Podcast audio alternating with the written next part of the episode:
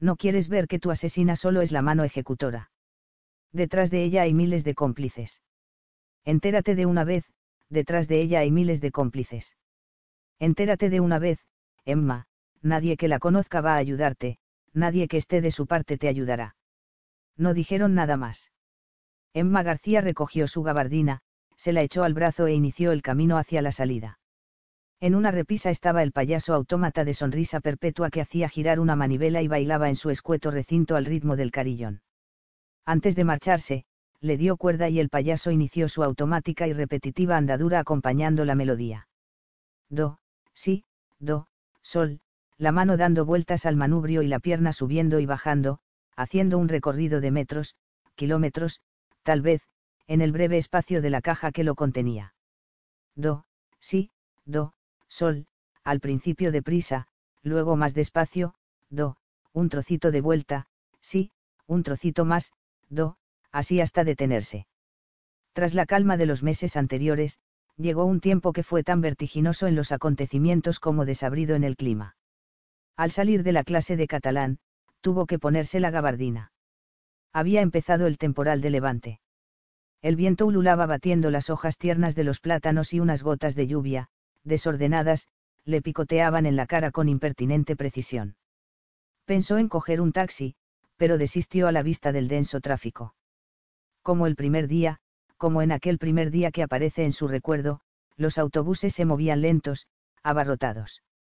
Imaginó que el metro iría igual, probablemente con retrasos, si es que funcionaba. En aquesta ciudad, a la que cago en quatre gats, tate se espatlla, oyó comentar a una mujer, paradas ambas en un semáforo. A pesar del mal tiempo, decidió regresar ambas en un semáforo. A pesar del mal tiempo, decidió regresar andando. No vivía lejos de la universidad. Llegó a su casa agotada. Con un peso en el cuerpo y en el alma que apenas le permitía moverse.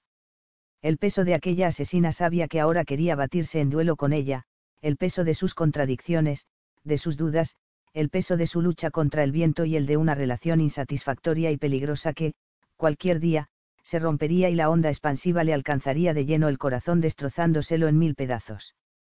No tenía nada para cenar, como era ya habitual últimamente. De buena gana habría ido a saborear uno de los guisos vegetarianos de Carol Choi, pero tuvo que conformarse con un Frankfurt, lo que en su tierra llaman un perrito caliente, del bar de la esquina. Lo subió a casa envuelto en papel de aluminio, sintiendo en la mano el calor que, a través de él, emanaba del pan recién tostado. Cayó en el sofá como un fardo. No se quitó la gabardina, ni cerró la ventana que, por la mañana, había dejado abierta para ventilar la sala. Como un fardo. Le pesaban los párpados, pero intentó resistir. Después de cinco minutos, solo cinco minutos de descanso, se levantaría, se quitaría la gabardina, la colgaría en la percha, cerraría la ventana, se prepararía un descafeinado con leche y se comería el bocadillo. Solo cinco minutos, murmuró para sí recostando la cabeza en el sofá. La sala estaba en penumbra, tampoco había encendido la lámpara. Miró hacia la ventana abierta con la persiana de bambú bajada, que reflejaba por entre las rendijas la luz amarillenta de las farolas en el exterior. ¿Cuántos minutos habrán pasado? se preguntó en un momento, con los ojos muy abiertos, luchando contra el sueño se levantó a mirar el despertador de la habitación. En verde fosforito resaltaban las once y veinticinco. Intentó calcular cuánto tiempo había estado en el sofá porque, de repente, ya no sentía aquel cansancio. Aún llevaba la gabardina puesta, no había cerrado todavía la ventana, el viento zarandeaba la persiana de bambú, que batía los postigos con un sonido de maracas. Cuando se dirigía hacia ella con intención de cerrarla, sonó el timbre de la puerta. Una vecina, seguramente, dedujo, ya que no habían llamado primero al interfono. Abrió sin recelos. Ante la puerta había una mujer sin rostro. ¿Cómo explicarlo? Irradiaba una belleza sin facciones definidas. No habría sabido describir sus ojos y, sin embargo, sabía que eran grandes, rasgados oscuros y penetrantes. Sintió que se le helaba la sangre, que le corrían cristales por las venas. Enseguida supo que tenía delante a la asesina. Hola, Emma, soy Dana chirrió en sus oídos la voz distorsionada, la misma voz que en un par de ocasiones había oído a través del teléfono. El instinto llevó su mano al interior de la chaqueta. Sacó el arma con la rapidez de una cougil. En décimas de segundo la tenía encañonada, apuntándole al centro mismo de la frente. Dana no se inmutó, no hizo el más mínimo gesto de retirada o de defensa, ni siquiera mostró temor. Impertérrita, esbozó una sonrisa sardónica y, con voz queda, afirmó, no lo harás, Emma. Lo dijo una sola vez y, sin embargo, Emma García lo oyó multiplicado en una reverberación ensordecedora, no lo harás, Emma, no lo harás, no lo harás. Quería gritar, pero la voz no le salía, quería apretar el gatillo, quería gritar, pero la voz no le salía, quería apretar el gatillo, pero algo incomprensible le había agarrotado los dedos. Sudaba. Sintió que el sudor se le helaba en la frente. Y, en efecto, el sudor helado le cubría la frente y se le deslizaba por las sienes cuando el timbre repetitivo y estridente de su teléfono móvil la encontró echada en el sofá, como un fardo, con la gabardina puesta, el perrito caliente ya frío entre las manos y en la ventana el reflejo de la luz amarilla del exterior. En la pequeña pantalla las cuatro letras fatales, Dana. Ya se sabe, el clima primaveral es traicionero. Ora te proteges del frío y el sol del mediodía convierte la ciudad en una sauna, ora te aligeras de ropa y el viento helado te eriza el vello, ora llevas paraguas y las nubes se disipan, ora te lo olvidas y se forma en minutos una tormenta, siguiendo con fidelidad las leyes de Murphy. García no cogió la gabardina. Un cielo limpio de nubes, que hacía presagiar un sol radiante, la hizo decidirse por una chaqueta de lino sobre la manga corta de una camiseta con cuello de pico. Aquella garganta al descubierto casi se le agrieta azotada por una ventolina helada. Cuando llegó a casa de Carol Choía eso de las nueve y treinta temblaba de angustia y de frío. Ha vuelto a llamarme, le dijo. La gata, que en aquel momento hacía equilibrios por la estantería esquivando jarrones y figuras con sutil precisión, al oírla, corrió a ocultarse debajo del sofá. Bien por instinto felino, bien por pura coincidencia, su gesto acompañó las palabras de la inspectora con tal exactitud que hasta ella misma exclamó, Joe. Parece que me haya entendido. Joe. Parece que me haya entendido. Carol preparó un té. Lo sirvió en una bandeja acompañado de galletas integrales. ¿Han localizado la llamada? Preguntó posando la bandeja en la mesa. No. No ha dado tiempo, solo ha dicho una frase y ha colgado, como de costumbre. ¿Cuándo te ha llamado? Esta noche, a eso de las doce. ¿Y qué te ha dicho, exactamente? García calló un instante, no porque estuviera reflexionando, le daba grima decirlo. De pie, con la tetera en la mano, Carol esperaba su respuesta y, la gata, como para oírla mejor, asomó su orejuda cabecita por debajo del sofá y observó atenta. Me ha dicho quién va a ser el próximo, confesó al fin con ojos de cachorrilla amenazada. Carol levantó las cejas. La gata se ocultó de nuevo en su escondite. Murals y yo llevamos toda la noche en danza, continuó. Esta mañana he pasado por casa para dusearme y cambiarme de ropa. Apenas he dormido, sacudió la cabeza, abatida. No puedo más, Carol, no puedo más. Esa mujer es demasiado inteligente el chorro caliente y acaramelado del té batió en el fondo de las tazas. Leche. No. Azúcar. No, está bien así. No, está bien así. Carol se sentó a su lado, tomó la taza con ambas manos, se la acercó a la boca y sopló en su interior. Emma dijo mesurando las palabras. Déjame que te haga una pregunta, García la miró. ¿Qué sientes por ella? Pasaron unos segundos antes de que pudiera articular una respuesta confusa. Tenía grabada en la mente la imagen de la mujer sin rostro que había ido a visitarla en sueños y en los dedos, todavía, aquella sensación de rigidez que le había impedido disparar.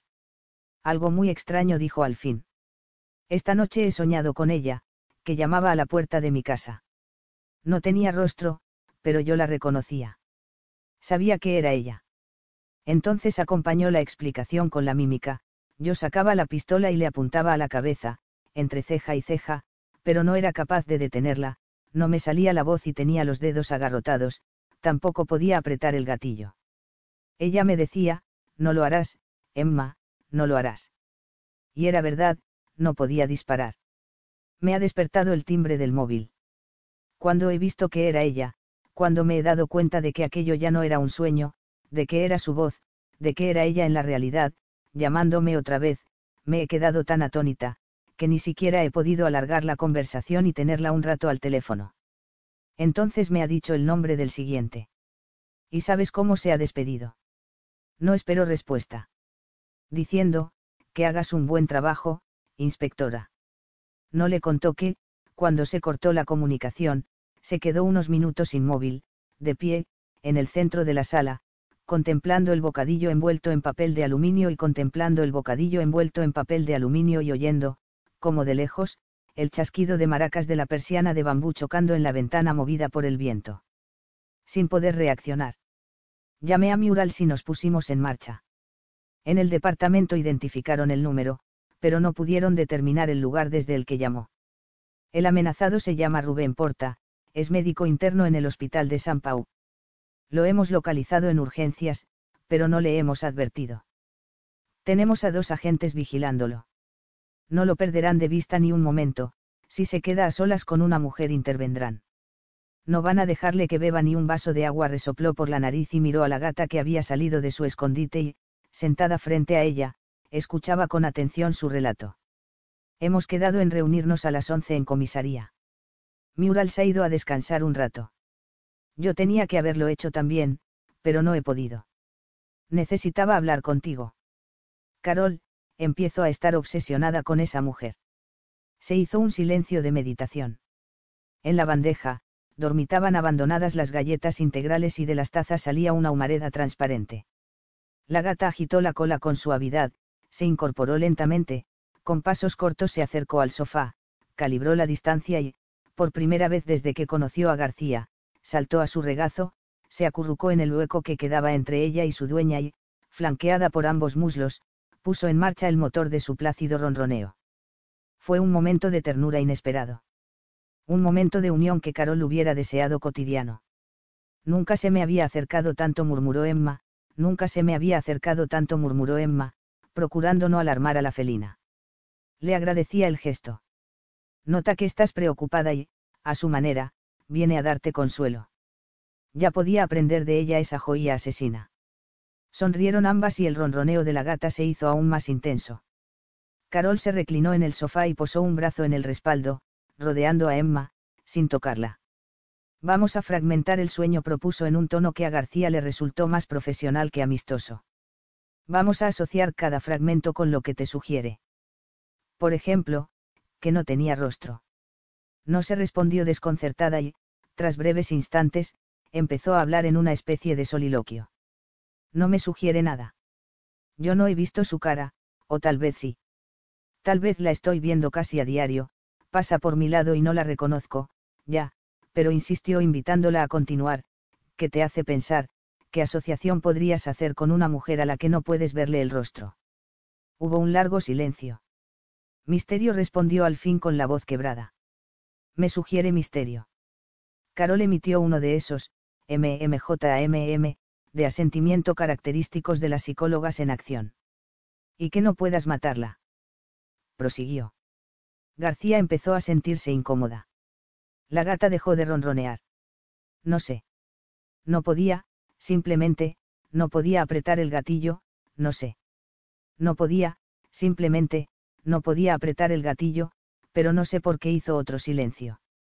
Y ella me decía, no lo harás, no lo harás. Y yo no podía hacerlo más silencio. Pero no sé por qué. Estoy deseando encontrarla, estoy deseando, cazarla. ¿Cazarla? Preguntó Carol en ese tonillo propio del análisis. Emma sintió. ¿A quién se caza? A las presas respondió, pero al decirlo se dio cuenta de la confusión que podía entrañar el vocablo y quiso aclararlo, bueno, a. Presas. Repitió Carol pisando sus palabras. Sí, a la presa, no presas encerradas, quiero decir la presa de, no presas encerradas volvió a pisar su intervención. Sí, a las, se detuvo irritada, empezaba a sentirse acosada por las preguntas, las repeticiones, el retintín de experta que notaba en la voz de su amiga. La gata se incorporó. A ver, ¿qué quieres decirme con todo esto? gruñó García. No me pongas nerviosa, que bastante tengo ya con lo que tengo. La gata abandonó el sofá. Ya en el suelo, levantó la cola y se alejó mostrado el trasero con evidente indignación. Casi al mismo tiempo, Carol retiró el brazo del respaldo y alargó la mano para coger la taza. Solo intento ayudarte, dijo. Los sueños se interpretan así.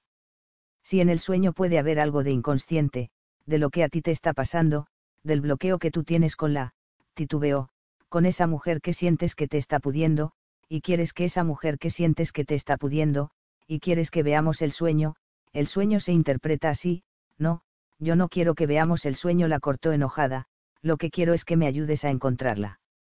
Pero eso no es lo que me has pedido cuando has entrado. Yo no te he pedido nada, quiso decir, pero no tuvo oportunidad. Su desasosiego, su mal humor creciente y la posibilidad de una discusión airada se frenaron gracias o por culpa del timbre de su móvil que, con impertinente musiquilla, la ponía, de nuevo, en alerta. Se levantó de un brinco para responder. Ver en la pantalla que la llamada era de Murals no la tranquilizó que se pusiera en contacto con ella antes de la reunión no hacía presagiar nada bueno y su voz atribulada, menos todavía. Inspectora, tiene que venir inmediatamente, estamos en casa del médico.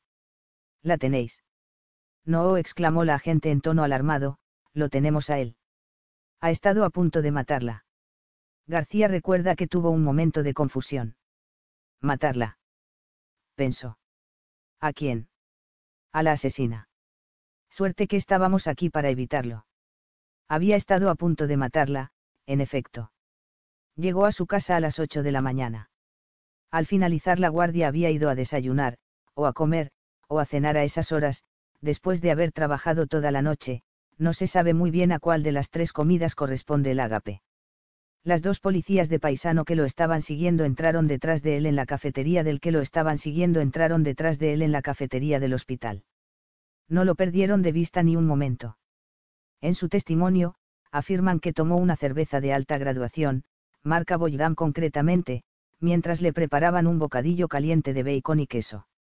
Se lo sirvieron con una botella de vino de la que bebió más de la mitad. Luego pidió un carajillo que se tomó en un par de tragos. Antes de irse coincidió con unos colegas y bebió un coñac en su compañía. Salió de la cafetería con la estabilidad algo alterada. Las agentes lo siguieron hasta su casa. Una de ellas se quedó en la calle. La otra subió poco después que él, fue el único instante en el que lo perdieron de vista, y permaneció escondida en el rellano de la escalera correspondiente a su piso. Al rato, esta agente oyó voces, luego algunos golpes y, más tarde, gritos de mujer.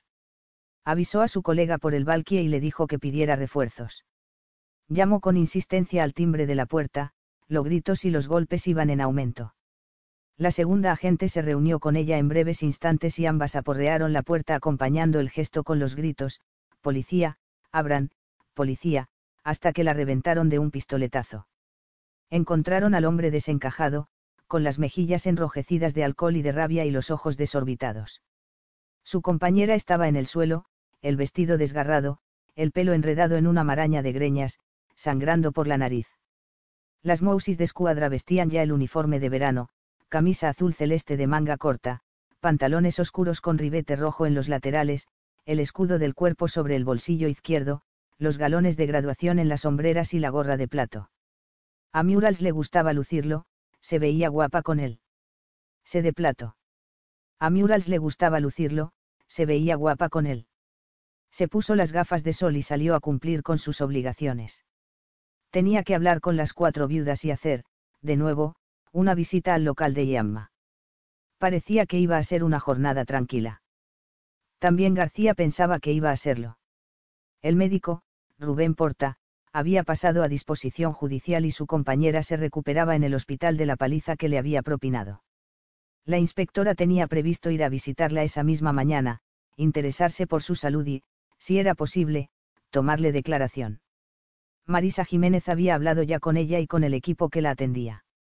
Ese día tenía previsto quedarse en su oficina del Instituto Anatómico Forense a redactar el informe médico. Recuerda que al pasar junto al quirófano tuvo un pensamiento extraño, una especie de premonición a la que solo dio importancia más tarde, cuando la relacionó con los hechos posteriores. Pero a aquella hora, pensaba, como las otras, que la jornada iba a ser tranquila.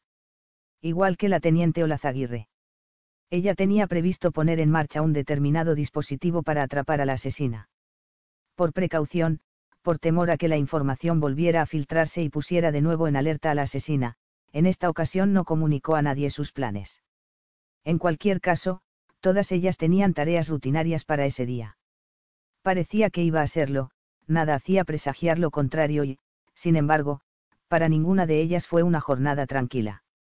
Recomponer en la memoria los acontecimientos de aquel día es para Emma García como encajar todas las piezas de un puzzle donde hay grandes espacios del mismo color. A primera hora de la mañana se recibió una llamada en a primera hora de la mañana se recibió una llamada en comisaría alertando de la desaparición de Javier Ezquerra, un pequeño empresario de la industria textil. Quien llamó fue su secretaria. Llevaba dos días sin aparecer por la oficina y no respondía ni en su domicilio ni en su teléfono móvil. Una patrulla se encargó de la búsqueda. García no creyó necesario hacerse cargo personalmente. Podía ser uno de tantos que se van de su casa, hartos de la familia, se dan un garbeo, echan alguna que otra canita al aire y luego regresan al hogar en busca de refugio. Lo intrigante era que su mujer tampoco respondiera. No era probable que se hubieran fugado juntos. La inspectora ordenó que la mantuvieran al corriente, pero no modificó sus planes, no, al menos, por el momento. Notifíquenme cualquier novedad al respecto, ordenó por el móvil. Acto seguido, se dirigió al hospital de San Pau, en el que estaba ingresada la mujer de Porta. Precisamente, el mismo hospital en el que ejercía su compañero. García se preguntaba cómo estaría viviendo el suceso el personal del centro. Las mismas enfermeras que, en algún momento, habían seguido sus instrucciones, ahora estaban administrando calmantes y tomándole la tensión y la temperatura a la mujer que convivía con él y a la que había destrozado a golpes. En aquel mismo momento, Mural se encontraba con la viuda de Demetrio López, el primer asesinado. Fue a visitarla a su casa y recuerda que le sorprendió con agrado verla tan recuperada. La mujer le dijo que estaba rehaciendo su vida. Había conseguido un pequeño empleo por las tardes, seguía un había conseguido un pequeño empleo por las tardes, seguía un tratamiento psicológico y, tanto ella como sus hijas, se sentían más tranquilas. Pero, solo habló lo justo. Respondió a las preguntas de la gente y le suplicó que no volvieran a molestarla si no era absolutamente necesario. Es que lo es, señora, replicó Murals con autoridad, esa asesina aún anda suelta. La mujer hizo un vago gesto afirmativo, que la gente no llegó a descifrar. No sabía si lo lamentaba o era una forma de expresar, y que dure. Su marido conoció a alguna de las personas que la han ayudado. La mujer respondió con cierta amargura. Sé que fueron a verle poco antes de que saliera de la cárcel. Querían advertirle o, tal vez, ofrecerle ayuda, no lo sé, ni quiero saberlo. Compréndame, agente, he empezado una nueva vida y quiero dejar atrás el pasado. Quiero olvidarlo. Si tengo que declarar en un juicio, lo haré, pero, por favor, insistió, no vengan a hacerme más preguntas. La última imploró Murals, y dejó de molestarla. La mujer asintió sin ganas. ¿Sabe quién tuvo esos contactos con él? Alguien de la asociación. No sé quién exactamente. ¿Qué asociación? Yamma. Sí. Llamarlas fue mi salvación, ojalá lo hubiera hecho mucho antes. Ellas fueron las que me llevaron a la casa de acogida, me orientaron con la terapia, hicieron el seguimiento de mis hijas cuando estaban con mi hermana y se preocuparon de que no les faltara de nada, ni a las niñas, ni a ella. Faltara de nada, ni a las niñas, ni a ella. Dicho esto, hizo ademán de despedirla. Sí, perdone, perdone, tengo que preguntarle algo más, insistió Murals. ¿Quién la atendió en Iamma? La mujer que me respondió al teléfono y supongo que quien hizo las gestiones se llama Inés, pero nunca la he visto. ¿Y quién la acompañó a la casa de acogida? La directora, Elisa Campos, vino a recogerme en su coche y me llevó hasta allí. Cuando salió del domicilio de la viuda, Murals tenía la sensación de que volvían al principio. De nuevo aparecían Niamma y la casa de acogida, dos instituciones en las que colaboraban mujeres vinculadas a las víctimas de las víctimas, es decir, relacionadas de forma directa o indirecta con las mujeres amenazadas y agredidas por sus compañeros o maridos, a los que, después, la asesina había liquidado limpiamente y con su particular toque de distinción. Era cuestión de averiguar si en alguna de ellas, y en quién en concreto, confluían todos los casos.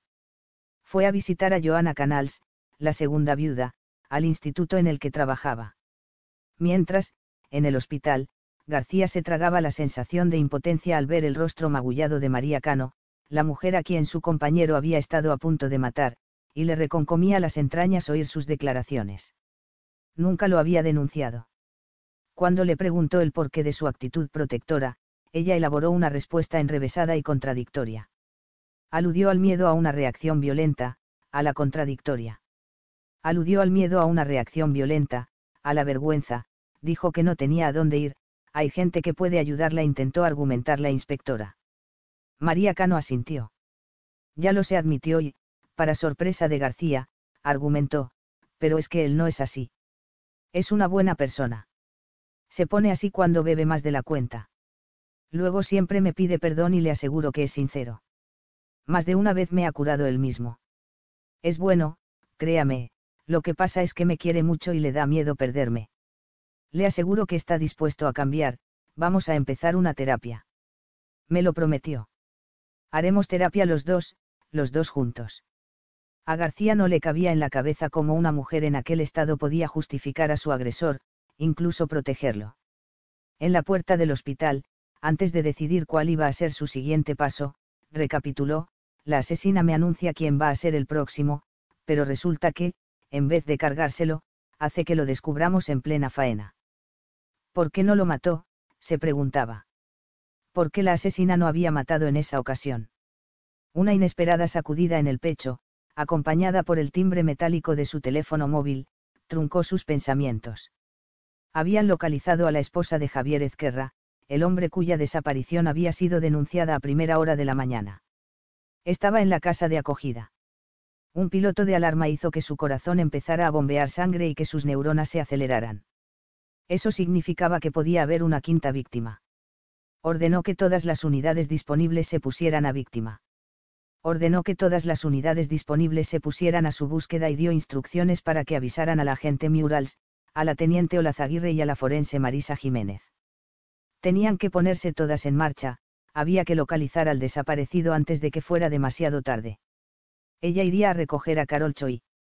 A las 13 horas se encontrarían las 5 en comisaría. Antes de entrar en el instituto de enseñanza secundaria en el que trabajaba Joanna Canals, Murals desconectó su teléfono móvil. No quería que sonara mientras hablaba con ella, ni que el vibrador le pegara un latigazo en plena conversación. Al salir lo conectaría. El aparato la avisaría si alguien había intentado ponerse en contacto con ella. La entrevista que mantuvo con la profesora fue corta, pero intensa. Su proceso había sido similar al de la primera viuda. Contactos con Iamma, contactos con la casa de acogida. Los descubrimientos que hizo Murals iban, todos ellos encaminados en una misma dirección. Cada vez veía más claro que la mujer a la que buscaban tenía relación con esas dos instituciones. Y su olfato le decía que todo apuntaba hacia una misma persona. A ella, Inés Fuentes nunca le había inspirado confianza. En la puerta del IES decidió cambiar de planes, en lugar de visitar a la tercera viuda, iría al local de Yamma y la interrogaría otra vez.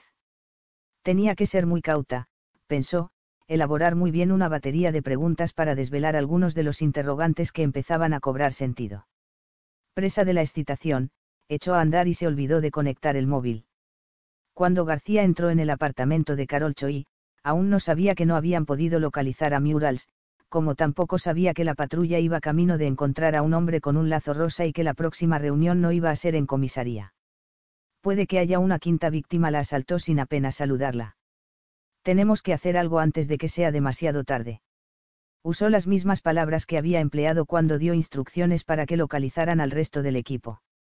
La angustia se había apoderado de ella e invadía el sereno espacio, con olor a sándalo, en el que habitaba Carol. ¿Y qué quieres que haga? Exclamó arrollada por el desasosiego furioso con el que la inspectora había irrumpido en su hogar. Su hogar. ¿Cómo que qué quiero que hagas? Por supuesto, no he venido a que me prepares una de tus infusiones relajantes. Pues no te vendría nada mal, protestó. Aquel comentario agravó el nerviosismo de la inspectora. Carol, tú estás en la investigación, la señaló con un dedo amenazante, no lo olvides. Tienes que ayudarme. ¿Y qué te crees que estoy haciendo? Pues no lo sé, Francamente, oye, dijo Carol pisándole las palabras, si no te convence mi trabajo, búscate a otra psicóloga, la responsable del caso eres tú, no yo. Mira qué gracia.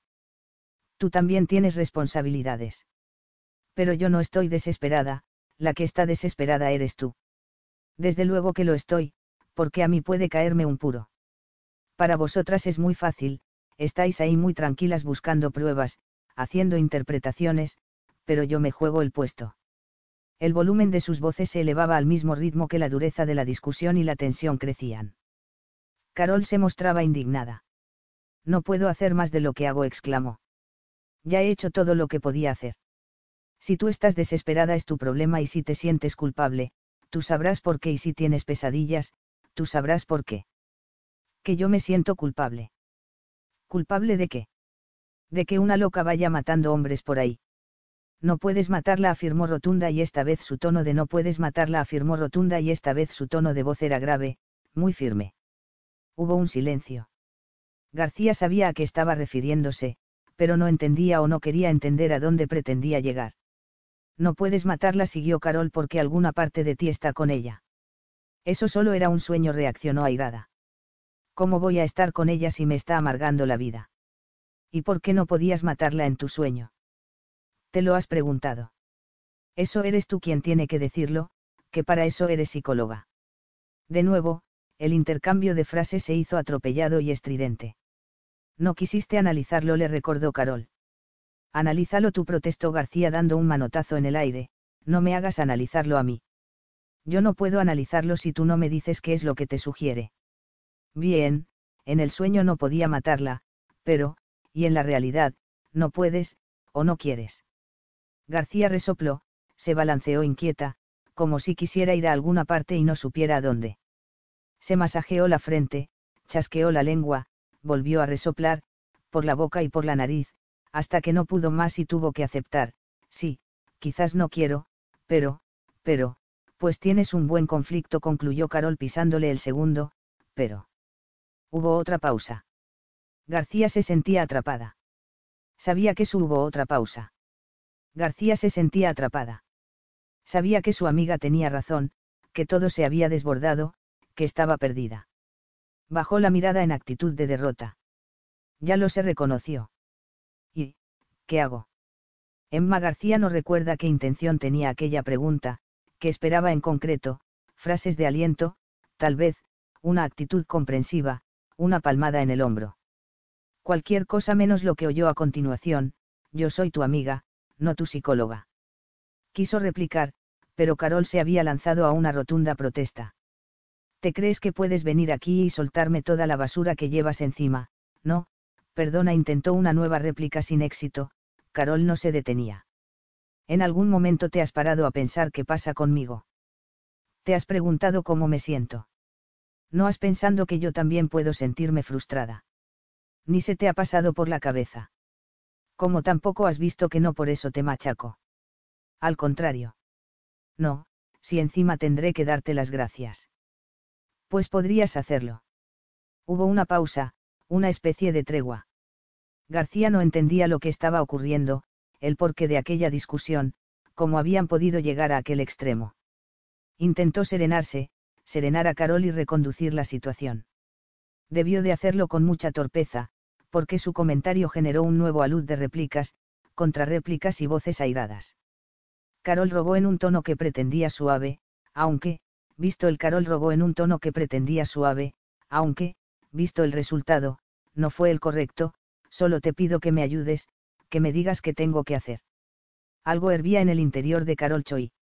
Algo, Emma no sabía qué, le hacía ser una pared en la que los golpes rebotaban y se volvían contra ella. ¿Quieres que yo sea tu madre? afirmó más que preguntó con venenosa ironía. Ya estamos. Rugió García. Salió la madre. La psicóloga si no sacáis a la madre por algún sitio, no estáis contentas. ¿Qué quieres, en realidad?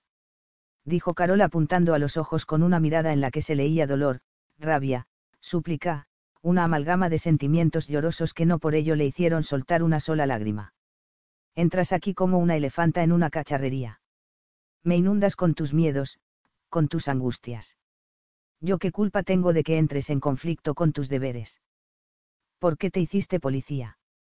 Para emular a las heroínas de la pantalla. La realidad es muy otra, Emma.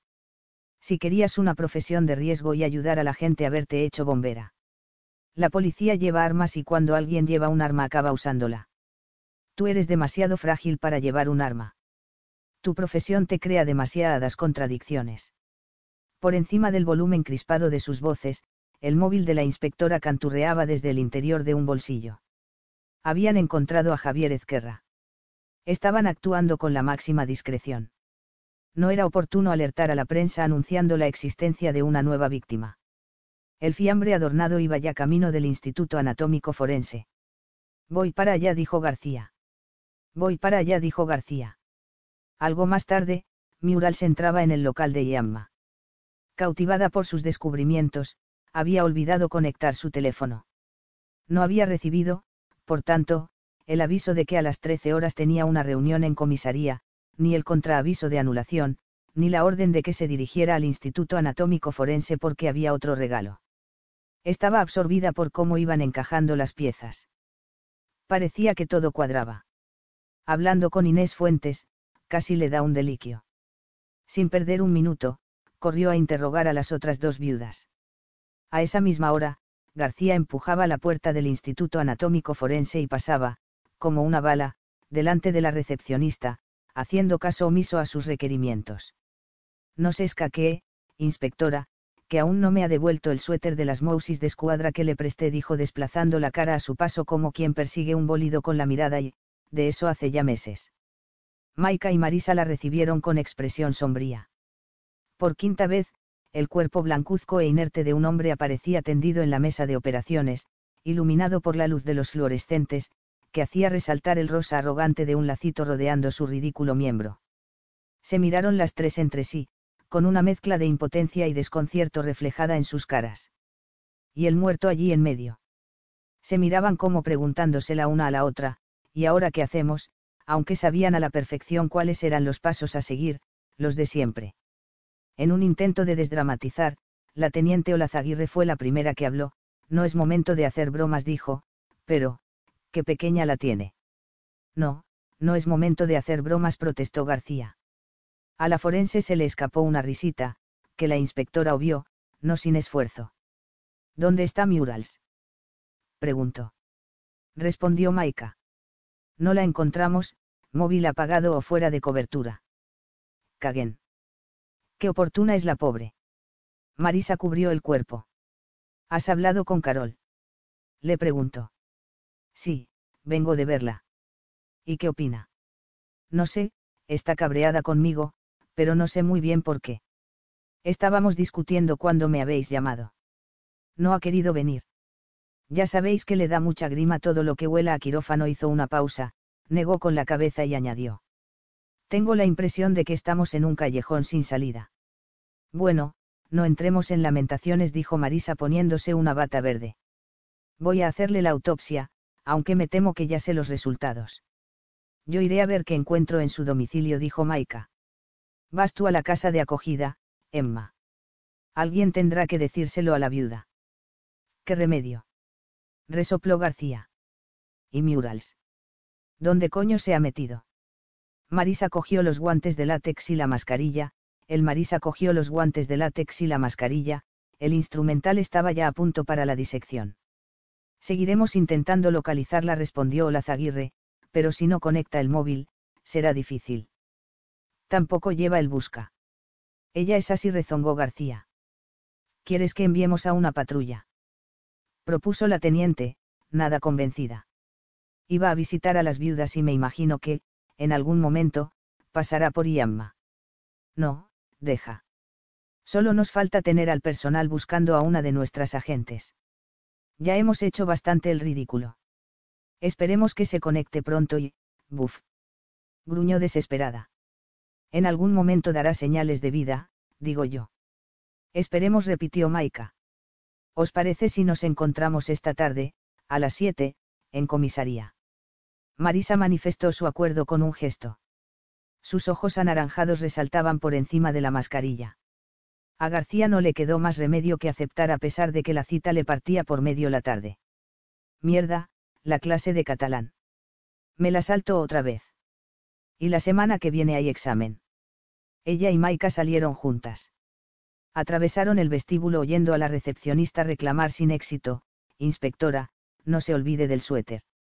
Ya en la calle, antes de despedirse, la teniente le dijo, si la asesina vuelve a llamarte, intenta retenerla al teléfono tanto tiempo como puedas. Ella accedió. Nos vemos a las siete. Pero, la mujer propone y el azar dispone. Sus intenciones se pero, la mujer propone y el azar dispone. Sus intenciones se vieron de nuevo truncadas, aunque no por ello García pudo asistir a su clase de catalán. Entre las 14 y las 19 horas hubo una sucesión de llamadas telefónicas que desbarató todos los planes. Tenía que comer algo.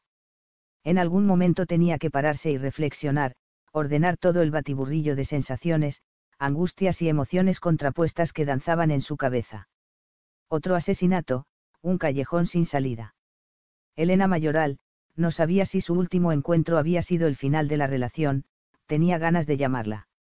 Y la discusión con Carol, en sucesivos momentos había aparecido en su mente con insistencia. No quería perder su amistad. Al margen de la investigación, había creado un vínculo con ella y deseaba mantenerlo. Era cierto, Carol la estaba ayudando. En sus miradas, en su actitud, en su disponibilidad se notaba que lo que más deseaba era ayudarla, hasta donde pudiera, porque, como en todo, había límites infranqueables. Se sentó en una terraza cualquiera de un bar cualquiera a comer un menú. Calculó el tiempo que tenía hasta la próxima reunión. Podía tomar un café con Elena antes de ir a la casa de acogida. También tenía que localizar a Carol. Se le ocurrió que podía encontrarse con ella un poco antes de la reunión, en el café di Roma situado frente a la comisaría y pedirle disculpas por su actitud. Carol tenía razón, había irrumpido en su casa como, ¿qué palabras había usado? Ah, sí. Como una elefanta en una cacharrería. Sonrió sin ganas. Durante la comida, llamó tanto a ella como a Elena en sucesivas ocasiones, pero no contestaban. En casa de Elena se disparaba ocasiones, pero no contestaban. En casa de Elena se disparaba el contestador de Telefónica, ha llamado al, en su móvil, bienvenida al buzón de voz. No dejó mensaje en ninguno de los dos. Carol tampoco estaba en casa y no usaba móvil. Renegó para sí, caguen. Tan vegetariana y tan naturista y tan ecológica. Seguro que no tiene móvil por eso de las radiaciones. Volvió a intentarlo sin éxito después del café. Luego, probó con Murals. La atendió una voz metálica, el teléfono móvil al que llama está apagado o fuera de cobertura en este momento. La envió al aseo de Urgel renegó en su interior. Si antes de una hora no la localizo, hago que la trasladen al cuartel del aseo de Urgel en menos que canta un gallo. Ala, a pasar frío. La gente se había dado cuenta de que no había activado el móvil justo cuando estaba a punto de entrar en casa de Magda Riera, la viuda del regidor Peralvic. Por alguna insólita razón, decidió no conectarlo hasta finalizar la entrevista. García pagó la consumición sin fijarse ni en el precio, ni en el cambio, ni en la gente que acechaba su asiento a la espera de que quedara libre para ocuparlo echó a andar por el paseo del Bourne hacia el centro de la ciudad dudando sobre si coger un transporte público para ir a la casa de acogida o llegarse hasta allí andando. El sol pegaba fuerte a esa hora del día y a ella los primeros calores de junio le resultaban más molestos que agradables. Estaba acostumbrada al calor seco, la humedad mediterránea la hacía transpirar demasiado. Caminaría hasta Vía Layetana y allí tomaría un autobús el barrio respiraba una tranquilidad de sobremesa a la que solo el turismo ponía un tranquilidad de sobremesa a la que solo el turismo ponía un contrapunto de vitalidad y color. Algunas calles olían a orines y desde las alcantarillas subía una especie de vapor agridulce que removía el aparato digestivo. García caminaba despacio por el paseo. Sentada en un banco había una mujer, más envejecida que vieja, con la mirada dirigida hacia un punto inconcreto frente a ella. Al pasar por su lado, la oyó gritar, tortillera, que eres una tortillera de toda la vida. Se giró para ver a quién se dirigía, pero al otro lado de la calle no había nadie. Le estaba gritando al aire, o a sus recuerdos. Le dieron ganas de sentarse a su lado y preguntarle, ponerse en el lugar de su interlocutora invisible, saber que le había hecho esa tortillera fantasma para que estuviera tan enfadada con ella. Pasó de largo, por supuesto, siguió su camino pensando que, en otro tiempo, su reacción a aquel grito obsceno habría sido mostrar su chapa de inspectora y detenerla por escándalo público. ¿Cómo nos cambia la vida? suspiró. Siguió andando y enlazando unos pensamientos con otros, cuarenta tacos, tengo que ir al oculista, ya no veo de cerca, me cuesta leer, y el colesterol, tendría que mirarme el colesterol. En esas cavilaciones estaba cuando recibió la primera de la considerable lista de llamadas que llegaron a su móvil durante aquella tarde. Miró la pantalla. Número desconocido. No se preguntó quién podía ser, no se imaginó nada, no pensó nada. Respondió con un, diga, seco. La voz al otro lado le resultó conocida. Sí, la había oído otras veces, llegaba acompañada por una distorsión acerada, de matiz electrónico, como en las ocasiones anteriores. Hola, inspectora. De inmediato, notó un enjambre de neuronas en acción. De inmediato, notó un enjambre de neuronas en acción. Recordó que Maika Olazaguirre le había insistido en que alargara la llamada tanto como pudiera. Echó una ojeada rápida a su alrededor buscando un lugar discreto donde refugiarse y mantener la conversación. No lo había. Se adentró en un callejón mientras elaboraba a toda velocidad algo que preguntarle, algo que pudiera interesarle, que la retuviera. Tú, otra vez dijo, preparando el terreno oyó al otro lado del auricular el soplo de una sonrisa. Te has cargado a este último sin avisarme. Creí que jugabas limpio. Una serie de chasquiditos encadenados inició una réplica pausada. Por ese camino no vas a conseguir nada de mí. Emma siguió, ¿por qué no mataste al médico? ¿Viste lo que le estaba haciendo a su mujer? Sí, claro que lo vi. Fuiste muy oportuna, pero, ¿por qué no le mataste? No era el momento, respondió con indiferencia. García seguía elaborando en su mente preguntas y comentarios a hacerle para mantenerla el máximo tiempo posible al teléfono. No entiendo por qué esperó unos segundos, como no hubo respuesta, continuó. Le habrías ahorrado unos cuantos golpes a la pobre señora. Dana seguía en silencio. La advertencia de que no iba a conseguir nada si iba por ese camino hacía temer que cortara la comunicación. García tenía que decirle algo más, cambiar de estrategia, se notaba a sí misma demasiado nerviosa. No podía estrategia, se notaba a sí misma demasiado nerviosa. No podía calcular cómo ni cuánto corría el tiempo. Le asaltaban todo tipo de recursos, pensamientos vertiginosos atropellándose los unos a los otros, sin encontrar la fórmula. Hasta que, como en un soplo mágico, le vino a la mente la discusión con Carol. En una iluminación, pensó que de nuevo su amiga iba a ayudarla, esta vez sin proponérselo. Le diría a Dana, ¿sabes qué? Mi psicóloga dice que una parte de mí está contigo. Se lo diría en un tono muy dócil, seductor incluso, para hacerse la suya. Tenía curiosidad por ver cómo reaccionaba, ¿qué diría? Seguro que tenían para un rato con ese tema. Se lanzó a la frase con un preámbulo equivocado, voy a confesarte una cosa, cariño. Equivocado, ¿por qué no pudo pasar de ahí? Algo había hecho saltar un resorte, una palabra en concreto había chirriado en los oídos de Dana, porque de inmediato atajó, no, por favor dijo imponiendo a su voz un dolor que nunca antes le había oído, no me llames cariño. Llámame cielo, llámame amor, llámame vida, tesoro, encanto, lo que quieras, pero nunca me llames cariño. Tras aquellas palabras se quedó muda. Y García también. Estuvieron unos segundos más al teléfono, de forma incomprensible, sin decir nada. Se escuchaban de fondo ruidos confusos. Cuando Emma quiso reaccionar, un chasquido enviado desde el otro lado hizo que la conexión se perdiera definitivamente. Mantuvo aún unos segundos el teléfono pegado a la oreja.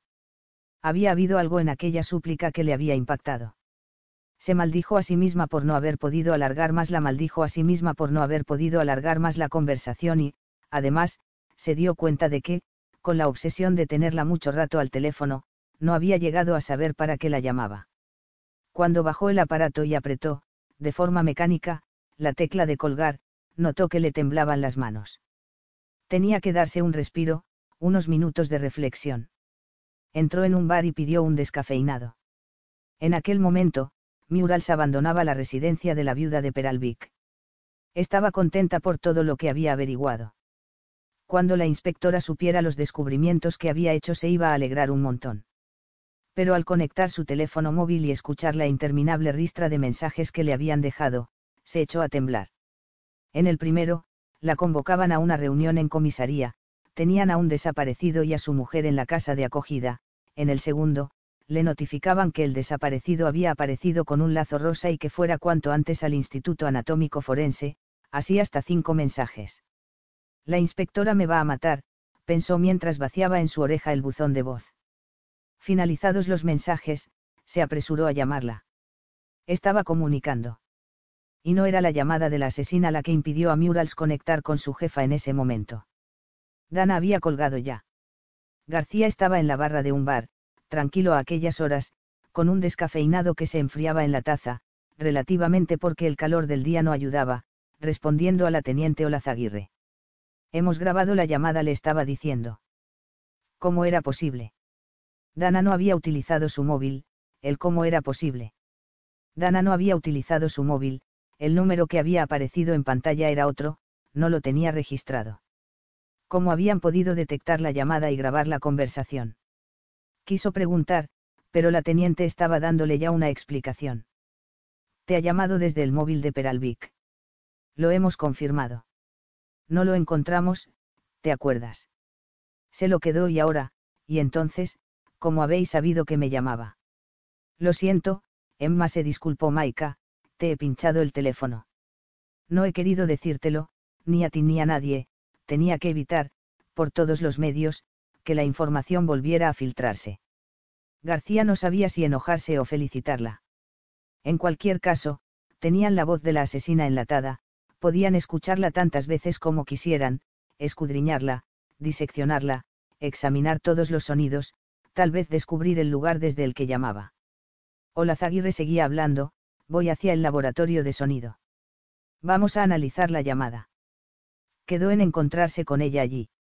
Intentaría, de nuevo, localizar a Murals. La teniente se encargaría de avisar a Marisa. ¿Y Carol? Preguntó Maika a continuación. No la encuentro en su casa. Volveré a intentarlo. Salió del bar, sin saber muy bien por qué y sin haber consumido el descafeinado. Le habría resultado más cómodo hacer las llamadas desde su asiento en la barra, con tranquilidad, o mejor dicho, lejos de las sonoras molestias urbanas, porque la tranquilidad, aquella tarde, no se prestaba a acompañarla. Hubo tranquilidad, aquella tarde, no se prestaba a acompañarla. Hubo entonces un cruce de llamadas, García intentaba ponerse en contacto con Murals, pero su teléfono comunicaba porque, precisamente, estaba llamando a la inspectora.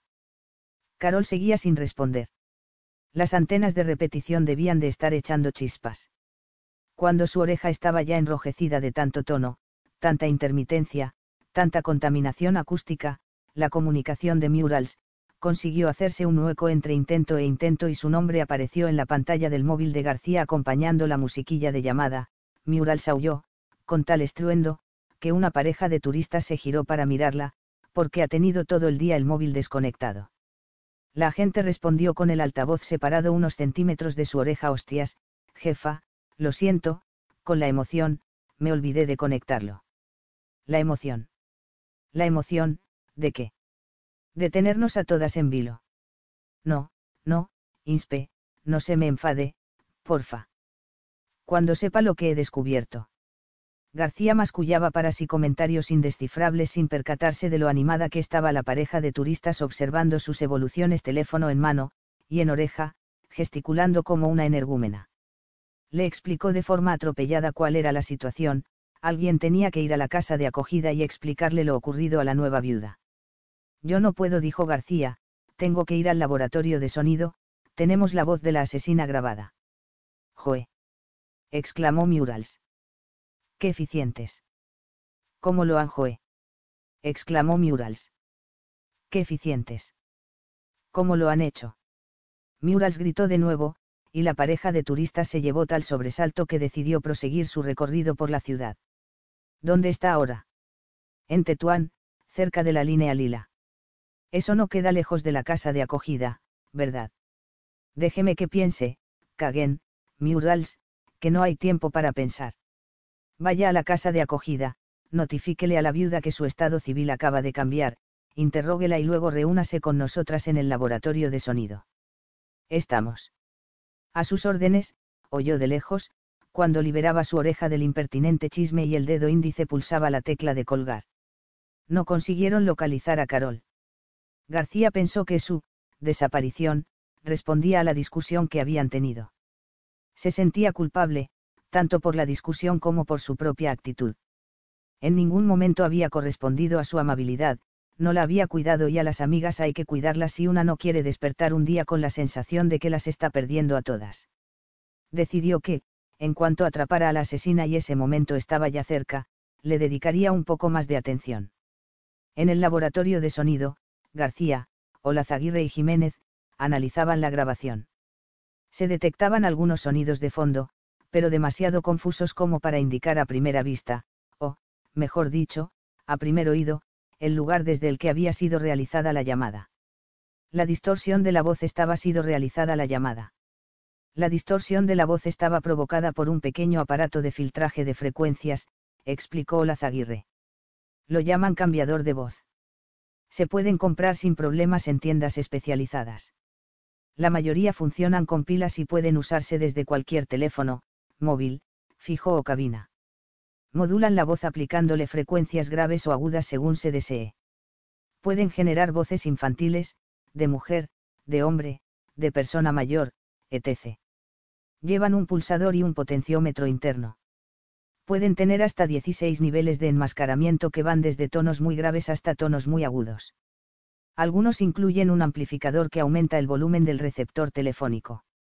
En general se usan para protección en los hogares, cuando hay criaturas o personas ancianas que han de quedarse solas. Al modificar la voz, da la impresión de que quien habla no es ni tan criatura ni tan anciana. Incluso consiguen simular que hay más gente en la casa. También se usan en pequeñas empresas si éstas quieren dar la sensación de que son una gran compañía.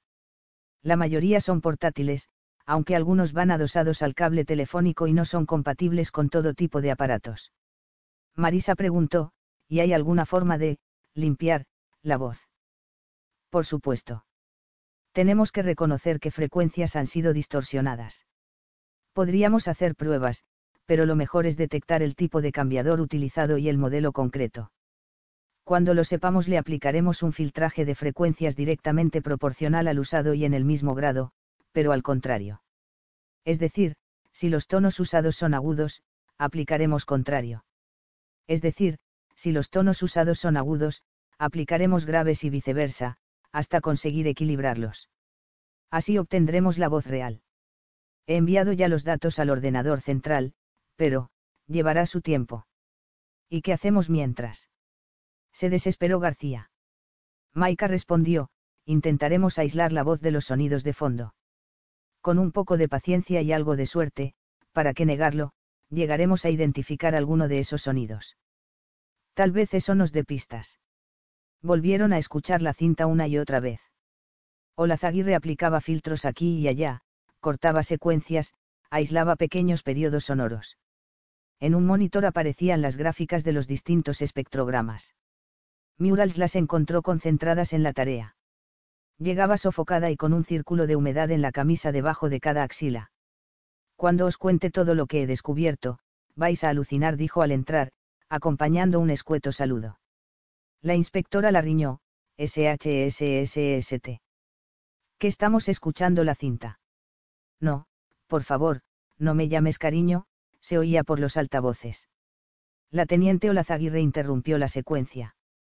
Aprovechando la llegada de Murals les propuso, ¿qué tal si hacemos un descanso?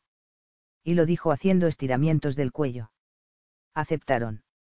A todas les venía bien y había que escuchar esa información tan importante que traía Murals. En el laboratorio de sonido también había una máquina de café, otra de refrescos y una más con sándwiches y bollería café, otra de refrescos y una más con sándwiches y bollería plastificada. Mural sacó un bollicao de esta última y una Coca-Cola de la de refrescos. Casi no he comido, explicó, llevo todo el día con porquerías de este tipo, mordió el bollicao. Marisa sacó un café y se lo ofreció a Maika, luego hizo lo mismo con García y volvió a introducir monedas para el suyo. Vais a alucinar, decía Murals con la boca llena. Cuando os lo explique alucinaréis. Maika sonreía viéndola comer con aquella glotonería. Ella removía el café con la varilla de plástico mostrando un esmalte de uñas impecable. Suéltalo de una vez, la invitó. Cuando se haya tragado el bollo, a ser posible refunfuñó García. Bueno, pues dijo tras engullir un último bocado, creo que ya tengo el elemento, o mejor dicho, la elementa que une a todas las víctimas y, cuando digo víctimas me refiero tanto a los muertos como a sus viudas, que fueron víctimas antes que ellos, Murals, vaya al grano ordenó García. Bien.